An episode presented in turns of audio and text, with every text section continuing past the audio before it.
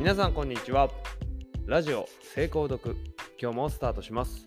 人生を豊かに耕していきましょう。パーソナリティは、えー、私スマート農業家のハルキンがお送りいたします。よろしくお願いします。はいというわけでですね今日はなぜか右手の指がめちゃくちゃかゆい。なぜかというと、蚊に刺されたんですよね。今日はちょっとね、外で作業をしておりまして、えー、雨上がりに、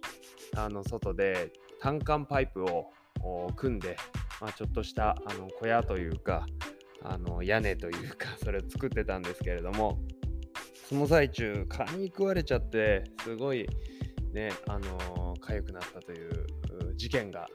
生しております。途中から蚊取り線香を焚いてたので、まあ大丈夫だったんですけど、うん、やっぱりね、だんだんこう蚊が出てきてるなという感じがします。でもね、よく考えたらもう8月です。明日8月なんですよ。で、えー、蚊がなんか出てくるのがちょっと遅いというか、数が少ないですよね、今年。まあ、天気があまり良くないっていうのはもしかしたらあるのかもしれないんですけど、まあ、結果的にボウフラが少ないのかなというのもちょっと思ったりしております。でもしかしたらね、その雨が多くてボウフラが流されてるのかもしれませんし、えー、ともしかしたらカエルとかが多くてボウフラを食べる、えー、そういった天敵が多いのかもしれないですし、理由はちょっとはっきりとはわからないんですが、まあ、きっといくつか要素はあるんでしょうね。まあそんな感じで、まあとりあえず蚊が、えっ、ー、と、いつもよりちょっと少ないかなっていう気がしてます。えっ、ー、と、これちょっと面白い話で、えっ、ー、と、確か一昨年だったと思ったんですけど、えっ、とですね、すごいめちゃくちゃ暑かった年があったんですよね。夏場暑くて、蚊が、その時もですね、暑すぎて蚊が出ないっていう時がありました。で、その時の、確かね、えっと、緊張さん、えーと、あの有名な大企業の緊張さんですよ。えー、あそこのですね、その蚊取り線香部門というか、その殺虫剤部門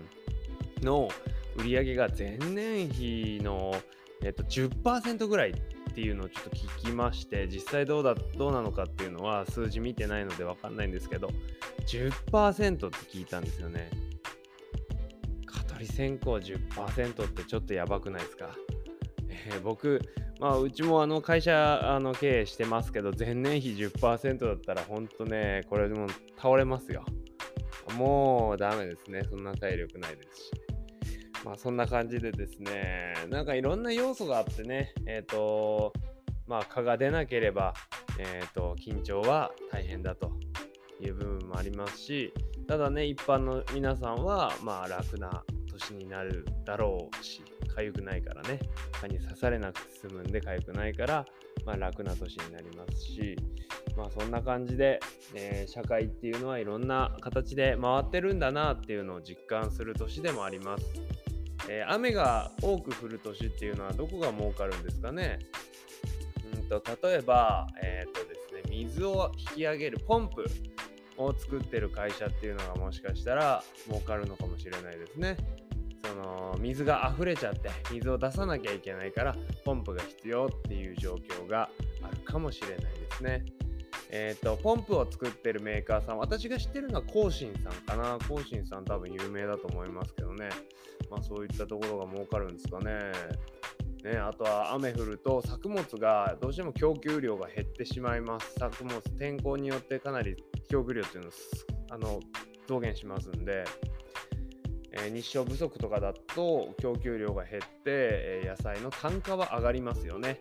ということは農家さんは、えーと、日照不足とかそういった天候が悪い年でも、えー、しっかりと量を取るっていうことで、えー、まあ、お儲けになることができるのではないかなと思います。要はね、もう結局は人事を尽くして天命を待つということで、自分にできることを精一杯やってもらうっていうのが一番いい、えー、僕は、まあ、管理のやり方というか農家としての儲け方なんじゃないかなと思います。でまあそんな中でですねもうあの自分が計画を立てた中で100%の力を出すっていうのはもちろん大事ですしあとは戦略的に、えーと、販売する作物を選ぶ、えー、あとは戦略的に販売する時期を選ぶ。こういったところで、えーとまあ、利幅を出すっていうのも一つ手になってきます。え、農業っていうのはね、そうやって出す時期とかで値段が変わってきます。作物のあの値段が変わってきます。なので、えー、そういったタイミング、あとは、えっ、ー、と、物の価値ですね。これをずらすことによって、えー、いろいろと利益を生む一つの策ができるんじゃないかなということですね。はい。まあ、なんか結果的に農業の話してしまいましたが、えっ、ー、と、まあ、何かしらが起これば、あどっかしらが儲かると。ただし、えっ、ー、と、覚えておかなきゃいけないのは、どっかしらは泣くことになってしまうというところですね。えー、この泣く方に行ったあところはかなり辛いですよね。本当に倒れそうなぐらい、えー、どうしようもないっていう時ありますから、あの僕もちょっと今日どうしようもない状態に一個陥ってることがあります。えー、まあ、あんまり、あの、これはね、動画で撮ってるんで YouTube の方に上げようと思うんですけど、まあ、あ大雨の影響で、まあ、予想外のね、雨の影響で、えー、ちょっと参っちゃったなという感じになってます。まあ、そんな感じで、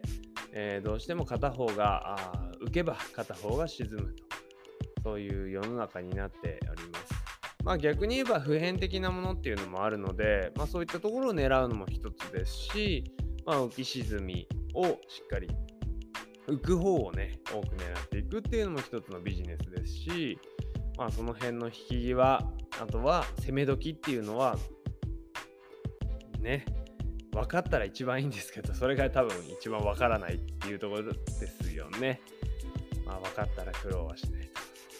みんながお金お金持ちになってますよね。はい。そんなわけでですね、まあね、なかなかあのお金を稼ぐっていうことすごい難しいなって思います。えっ、ー、と、一生懸命やったからといって必ずしも儲けれるわけではないですし、場合によっては動きすぎて損をしてしまうこともあると思います。えっ、ー、と、まあそうですね。ただ動く動きすぎて損をするっていうのはね、やっぱ途中ちょっと気づきにくいんですよね、どうしても。まあ損失、まあ一応こう収入は入ってくるけれども、まあ損失として、あの、なんて言うんでしょう、最大限、もっと本当はそれやんなかったらもうちょっといい仕事できたよね、みたいな。そういう時に、まあ損失を、えー、相対的に損失を発生させてしまうっていうこともあるかもしれません。えー、僕なんてほんとね、もう最近は数1時間ごとに仕事がどんどんどんどん入ってくるので、まあ、いろんなこと調べたりとか、いろんなこと作業したりとか、えーと、計画立てたりとか、一通り全部やったりすると、もう何が何だか分かんなくなったりします。そうするとね、まあ、とりあえず今できることやっていこうって言って、バンバンバンバンバンバンバンバンお仕事をどんどんやっていくんですけど、ふと思うんです。これって効率悪いよなって。えっ、ー、と、これって本当はもうちょっとこういい仕事、あの僕がやるべき仕事っていうのはあるよなって思ったりする時もよくありありますよね。えー、だからそういう仕事に本当にどんどん従事していけたらいいなと思ってます。えー、皆さんもね、そうやって自分の仕事が本当に適正なのかどうか、えー、適正な利益を生んでいる仕事をしているのかどうかっていうのを一歩落ち着いて考えていただくとあのちょっとした発見があるかもしれませんので、まあ、そういったところもね、えー、見ていっていただくといいのかもしれません。はい。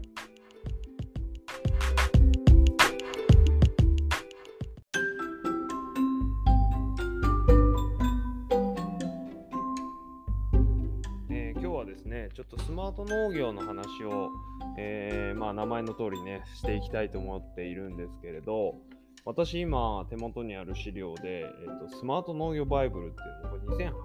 平成28年、2016年の、えーと、雑誌をね、たまたまちょっと手に取って見てたんですが、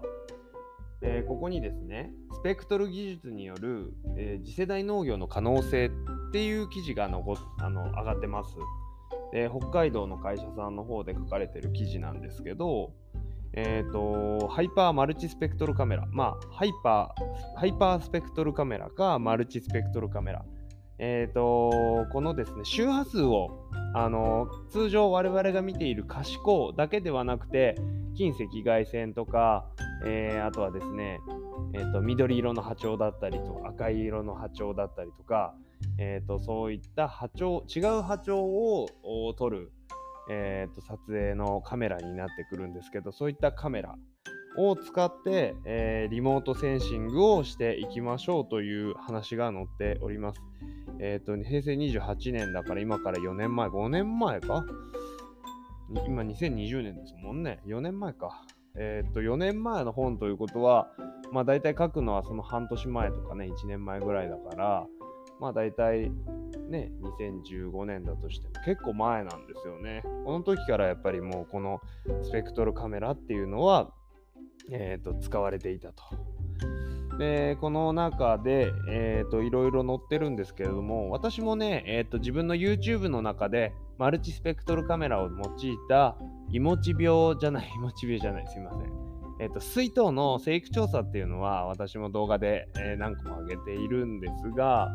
他にもね、これ、トマトも使えるんですね。トマトの収穫適期の、えー、トマトを強調するとか、えっ、と、そういったものも見えますね。他にもなんかできそうですよね。この、えーと、マルチスペクトルカメラを使って、えー、収穫適期をこうあの測定するっていうのはすごいできそうです。当時ね、全然ちゃんと見てなかったけれども、今見ると結構面白いですね。ねマルチスペクトルカメラ、まあ、あの今でもね、無人ヘリコプターに積んだりとか、ドローンに積んだりとかしてやってます。